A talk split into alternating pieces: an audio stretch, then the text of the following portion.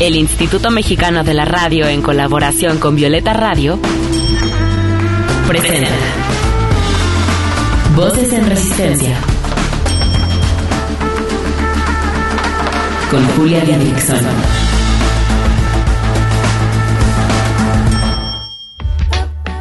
En esta lucha queremos que las voces de las mujeres se escuchen cada vez más fuerte y en más espacios, que sus resistencias se compartan, se sumen y se colectivicen. Esto es Voces en Resistencia, cuarta temporada.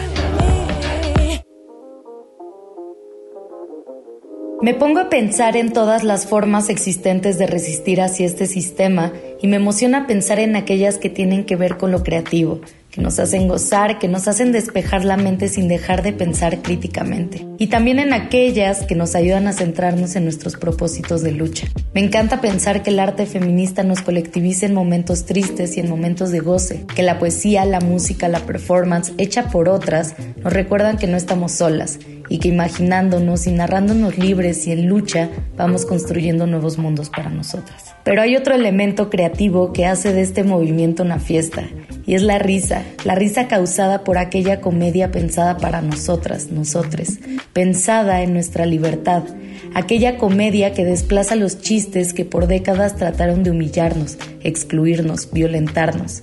Esa comedia que no pueden entender los machos, porque parte de ella fragiliza su masculinidad e ironiza sus narrativas patriarcales.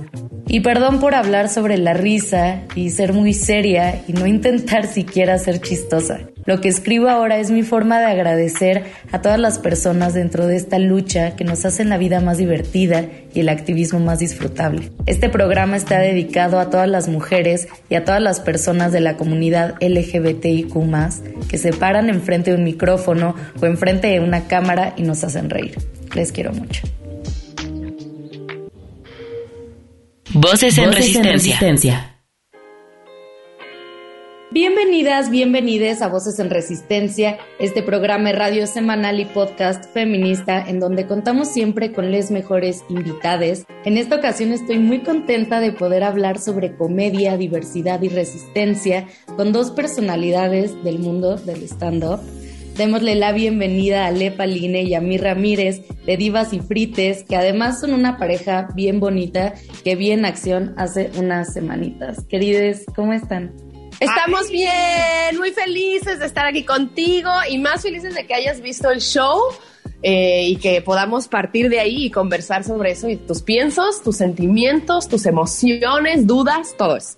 ¡Qué intro tan precioso! Ay, no, qué emoción tenerles aquí, de verdad. Eh, estoy bien contenta, ya desde hace rato quería hacer un programa dedicado a la comedia, a la comedia feminista, a la comedia también que integre la diversidad, así que yo la más feliz. Y antes de platicar, analizar algunos temas, pues desde lo social, lo político también, quiero pedirles que nos cuenten brevemente quiénes son, qué hacen y qué onda con su proyecto Divas y Frites. Eh, bueno, yo soy Mi Ramírez y soy Sagitario. Eh, soy eh, estandopera desde hace 11 años. Eh, hago comedia y eh, hace unos añitos empecé un proyecto de podcast con entonces mi comadre Lepaline. Exacto. Entonces, bueno, yo eh, soy Lepaline y yo soy comediante, artista en general, me gusta llamarme. Y eh, yo llevo pues menos tiempo haciendo comedia, pero pues mi Ramírez un día me escribió y me mandó una voice note que me dijo, vamos a hacer un podcast que se llama Mejor que Coger, hasta que ya no. hasta que ya no fue mejor que coger, porque pues desconocimos a la comadre y nos enamoramos y entramos en un idilio de amor romántico y pues tuvimos que cambiarle nombre al podcast. Y justo eh, una de nuestras seguidoras nos dijo, es que ustedes son como divas y fritas. Y es muy bonito porque la verdad lo agarramos y ya hemos construido sobre eso, pero pues fue algo, una iniciativa de, de alguien que nos sigue y que sigue nuestro trabajo. Y pues ya, y ahora se convirtió, bueno, primero fue un podcast en donde empezamos... Eh, pues la verdad lo que queríamos justo era hacer comedia, pero no nada más comedia por comedia, sino pues cuestionarnos cosas y cosas que a nosotros nos interesaran, temas que a nosotros nos interesaran. Y pues ha ido evolucionando y ahora eh, pues es un podcast de opinión política, con comedia, con eh, perspectiva de género, con cuestionamiento de género. Eh, y creo que pues después justo del podcast se volvió ahora un show un show cómico mágico musical. todo fue, todo fue evolucionando a partir de que nos juntamos y yo me acuerdo perfecto la primera vez que escribimos juntas el programa, que fue una locura de todas las secciones que se nos ocurrieron y todas las cosas que queríamos hacer. Entonces como que ahí yo vi el potencial de esta unión eh, y poco a poco hemos ido haciendo distintas cosas. El podcast sigue vivo todos los miércoles en YouTube. Este, tenemos un Patreon y empezó a ocurrir justamente eh, a través de la pandemia, porque pues nos enamoramos en la pandemia. Entonces nos quedamos encerradas juntos sin poder ir a ningún lado, sin nada más que hacer que vernos las caras. Entonces nos pusimos a, pensar qué vamos a hacer y sacamos un, primer show eh, de cabaret en internet porque dijimos, es que está súper aburrido, o sea, extraño mucho la comedia, pero está súper aburrido que haya una persona ahí en su sala con unos poquitos contándote unos chistes nomás, o sea, como que yo necesito, baby, sube algo, dame contenido. Y entonces nos pusimos a pensar, bueno, ¿qué hacemos con esta situación? Hicimos algo que nos divirtió un chingo. O sea, primero, el primer show tenía un sketch en el que Pali era Bárbara de Regil y contaba cómo eh, hay que ser compasiva con tu secuestrador mientras hacía planchas. Era así, era cabroncísimo, cabroncísimo. Este, había stand-up, había música, había una persona de público, o sea, como que nos la resolvimos algo que cuando terminamos de hacer, yo me acuerdo que yo estaba temblando y decía, Claro, o sea, es que hay que evolucionar también las ideas. O sea, la comedia no es nada más lo que a mí me dijeron que era la comedia, las, los tres pelados que me dijeron, mira, estos son los chistes, bienvenida al mundo, ya, sino tienen, todas las ideas tienen potencial de evolucionar y también para mí la pandemia fue un proceso súper bonito en el que nos acercamos al público porque con nuestra webcam chafa de mi MacBook Pro del Antier hicimos los en vivos, se iba la luz, le escribíamos canciones a la tierra que estaba recuperándose en la pandemia, o sea, como que fue un momento en el que se empezó a formar una base de gente que nos veía en vivo, que también quería compartir pues esta, esta pachequiza con nosotras eh, y como permitirse experimentar la información desde otro lugar, experimentar el ser queer, el ser feminista desde otro lugar, experimentar el procesar las, las partes difíciles, porque ser una persona feminista, como tú bien sabes, Julia, no es fácil en este país. Entonces, como poder transitar estos dolores a través de, de otros discursos y sobre todo a través de la risa. Y eso se terminó convirtiendo en lo que tuviste el miércoles, que fue un show de cabaret. Me encanta porque hacen, o sea, la comedia siempre es creativa, ¿no? Casi siempre es creativa, pero ustedes, ustedes llevan la comedia a un nivel creativo que, que, a mí me sorprendió muchísimo. Así que a la radio escuchas, pues vayan a escuchar el podcast semanal. Yo soy fan de, de la sección de noticias, es muy cagado. Y también vayan a, bueno, estén atentas para el siguiente festival, el siguiente show, que ya ver en vivo eh, y vivir en vivo eh, la comedia y la risa con otras personas también es fabuloso. Quiero preguntarles, ¿por qué la comedia podría ser una forma de hacer activismo también o incluso una forma de resistir hacia este sistema? Porque la comedia siempre se va a burlar de alguien y como que necesitamos que se empiece a burlar de los malos. O sea, tiene la posibilidad y el potencial de ser transformadora a través de la decisión de tirar para arriba. ¿Qué es tirar para arriba? O sea, no, no quiere decir que tenemos que ir por el más malo y ser los Avengers, pero a lo mejor hay, un, hay una persona en tu propio contexto social que te tiene cansada. Por ejemplo, en mi contexto social fueron esos comediantes que decían que las mujeres no dan risa. ¿No? O sea, en ese contexto social yo me, me cago de risa de esa gente y de cómo se sube al escenario sin bañar. Como que sí creo que hay un montón de posibilidades de catarsis en la vida si nos atrevemos a señalar a la banda que nos está oprimiendo y también a señalarnos como opresores porque también lo somos, ¿no? O sea, también yo soy una persona blanca y eso me, permite darme cuenta de la meritocracia en la que vivimos los blancos y también cagarme de risa de cómo ser white chican ya es un estilo de vida a la que la gente aspira, ¿no? Y, y poder cuestionar, se inventó hace mucho tiempo, o sea, George Carlin lo hacía, este, Hannah Gatsby lo hace, hay un montón de gente que está cuestionándose a través de la risa eh, sus propias creencias y todo lo que nos enseñaron desde que somos chiquites y eso se me hace una, una de las muchas posibilidades que tiene la comedia y pues la que yo elijo porque es la comedia que a mí me gusta consumir. Entonces, y bueno, yo, justo, nada más para agregar, a mí, siendo una persona no binaria, la comedia ha sido de las maneras en las que se me hace más fácil que la gente entienda qué pedo con mi identidad de género. Como que siempre que yo trato de explicarlo de una manera formal, eh, concisa, con argumentos, como que hay muchas dudas y sigue habiendo muchas dudas, pero creo que la comedia nos ayuda a horizontalizar las cosas y a ponernos como en la misma vara, o sea, como podemos juzgarnos con la misma vara a todos y explicar muchas cosas de la diversidad, muchas cosas de, bueno, la comunidad LGBTIQ más, que es algo que a mí me apasiona porque pues eso soy, pero como que siento que tenemos que darnos de información porque hay un hueco en el sistema que, o sea, yo me enojo mucho porque en el mercado nadie sabe que soy persona no binaria, pero es como no es culpa de la gente del mercado, es culpa del sistema, que no saben si decirme joven, señorita, caballero, güera, campeón, o sea, como que, pero justo es burlarnos de que el sistema tiene un hueco, que no nos ha dado la información y hacernos responsables también de esto como sociedad y decir, bueno, ¿qué información es la que yo quiero darle a la gente que escuche? Y si lo escucha con unas risas, es mucho más fácil que pase el mensaje. Me encanta esa perspectiva, Lepaline, que tienes, ¿no? También de vincular la propia comedia para darle visibilidad a nuestras propias identidades. Permítanme un segundito, vamos con nuestra primera rolita del día. Esto es Hacernos así de Luis Almaguer. Estás escuchando Voces, en resistencia. Voces que resisten también desde la música. Voces en resistencia.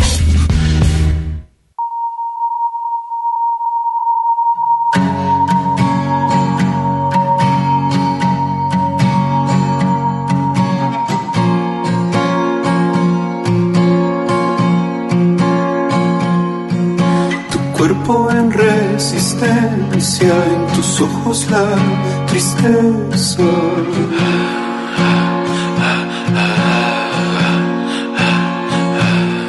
Me licúan y confrontan los nudos en tu espalda.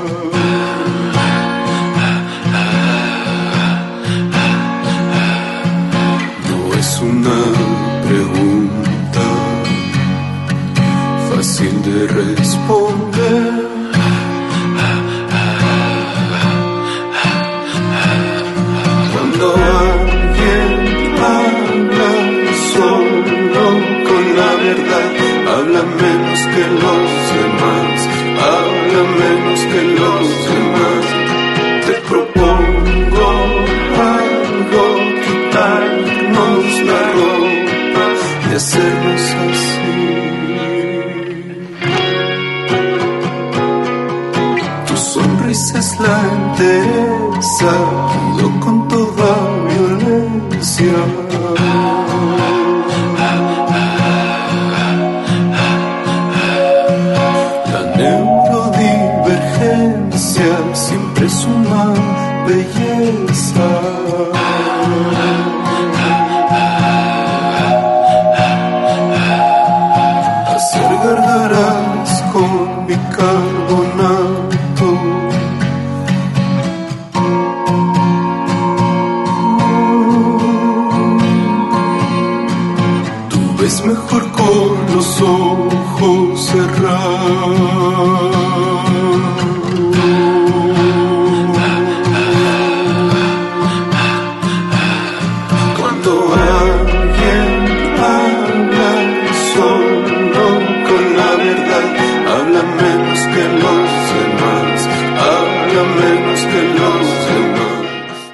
Voces, en, resistencia.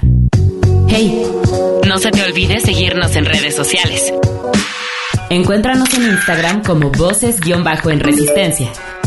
En Twitter como arroba Violeta Radio-FM y arroba Reactor 105. Regresamos con les chides de Mi Ramírez y Le Paline para seguir hablando sobre aquella comedia como veíamos ahorita, cuyo único fin no solo es el de hacer reír. Y yo quisiera hablar sobre los límites del humor, porque es, un temita ahí que traigo desde hace rato y bueno, quiero aprovechar que estoy comediante, con comediantes para preguntarles, ¿se vale hacer comedia sobre cualquier tema? ¿Qué piensan? Sí, yo creo que sí se vale hacer comedia de, sobre cualquier tema eh, porque no me voy a poner moralista. sí, o sea, como decir que algo está bien o está mal categóricamente me recuerda a otras estructuras sistémicas como la religión y eso me pone nerviosa. Entonces, prefiero no categorizarla en el bien y el mal, pero te propongo lo siguiente.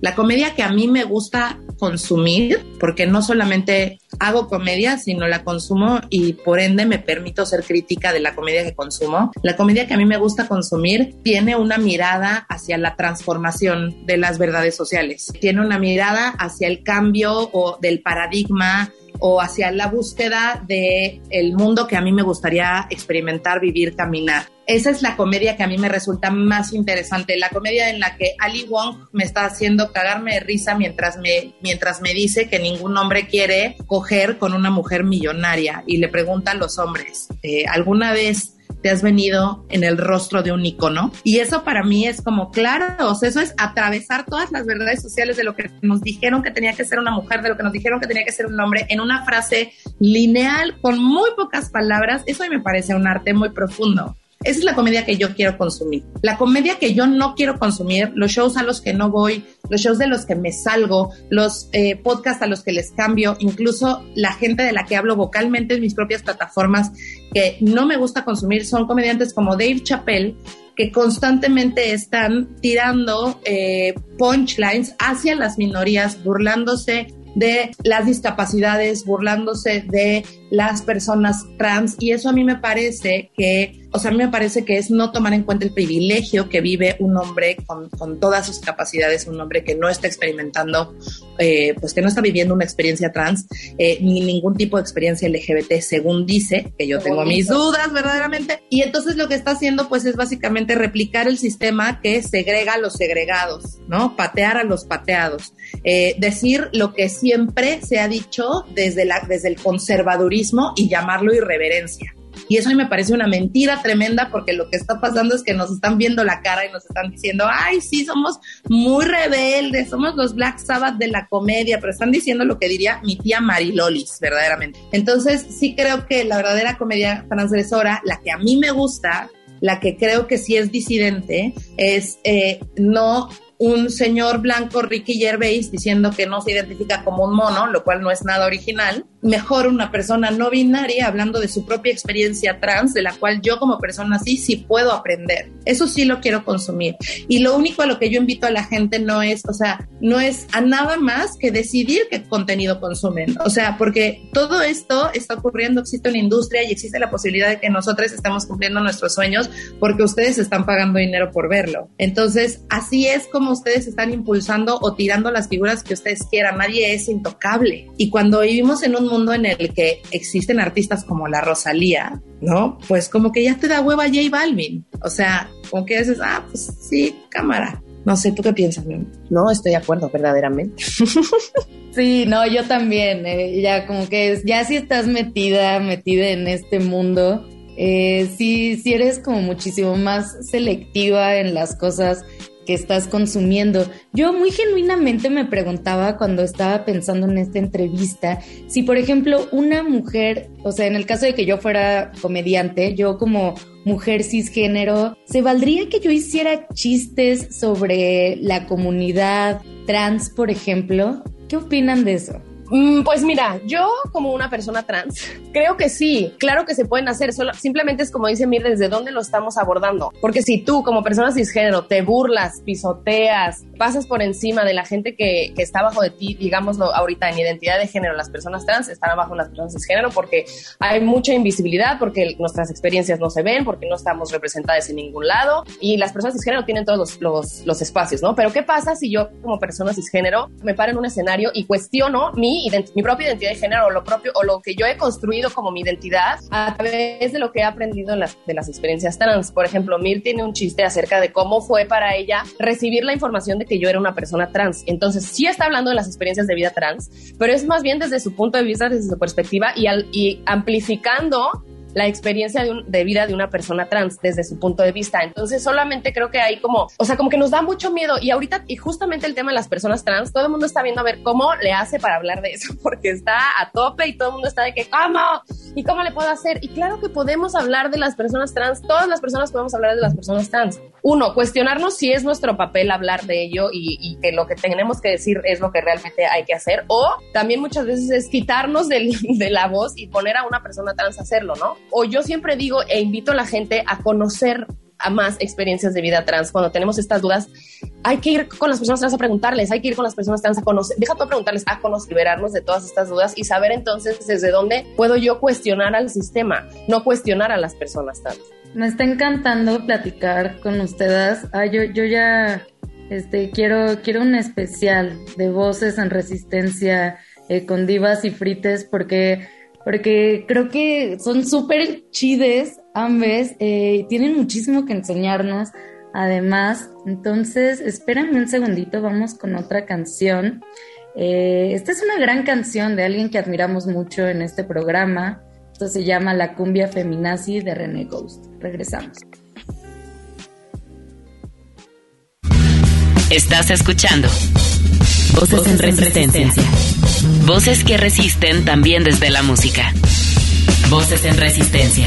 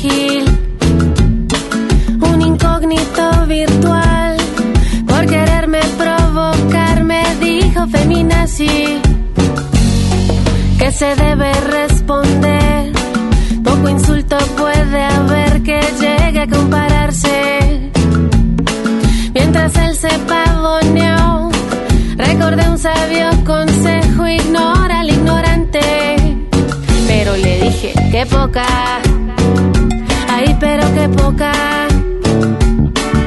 Qué poca madurez mental debes tener. Ay, ay, ay, ay, ay, ay, qué poca. Ay, pero qué poca.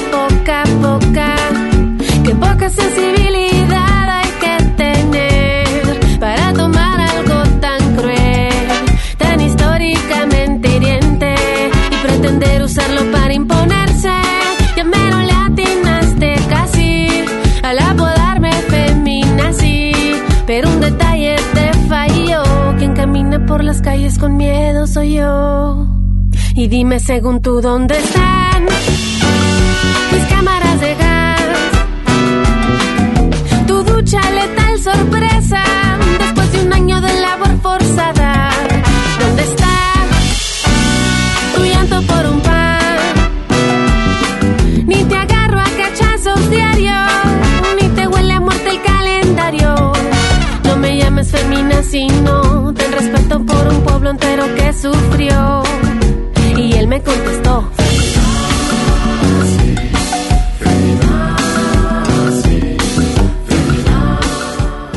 Voces en, resistencia.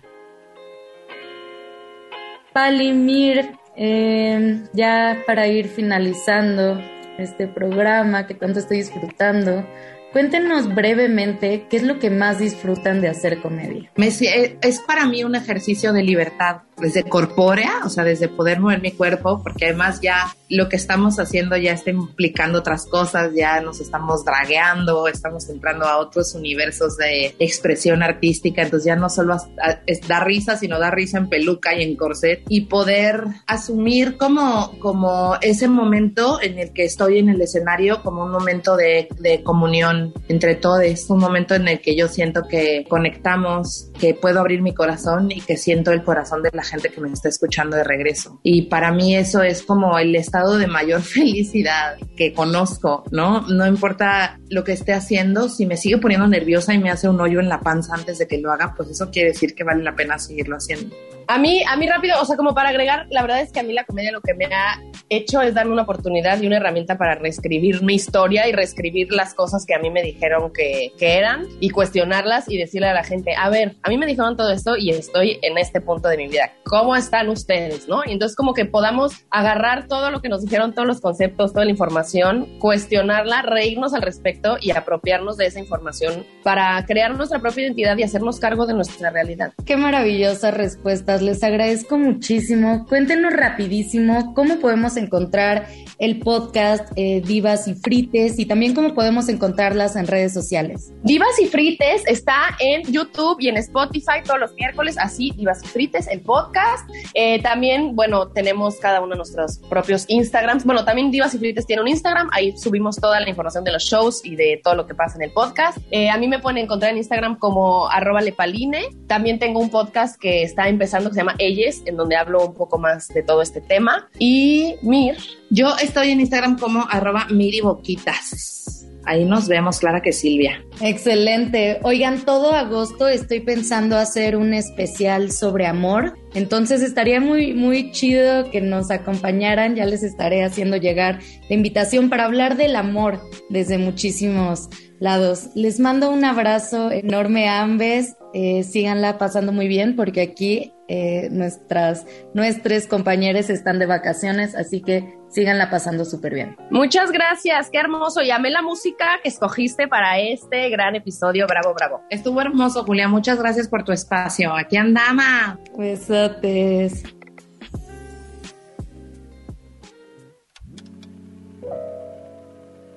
Oigan, ¿qué tal este programa, eh? ¿Qué tal Lepalín y Mi Ramírez? ¿No son lo máximo? Gracias por acompañarnos en una emisión más de Voces en Resistencia. Gracias a todo el equipo de producción, diseño y redes sociales que hacen posible todo este proyecto. Yo soy Julia Didrickson y les mando mucho amor a todos.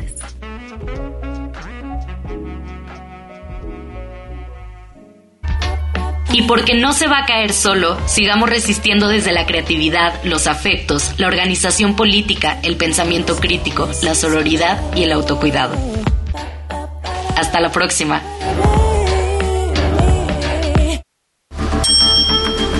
Con la colaboración de Violeta Radio, esta fue una producción de Grupo Imer.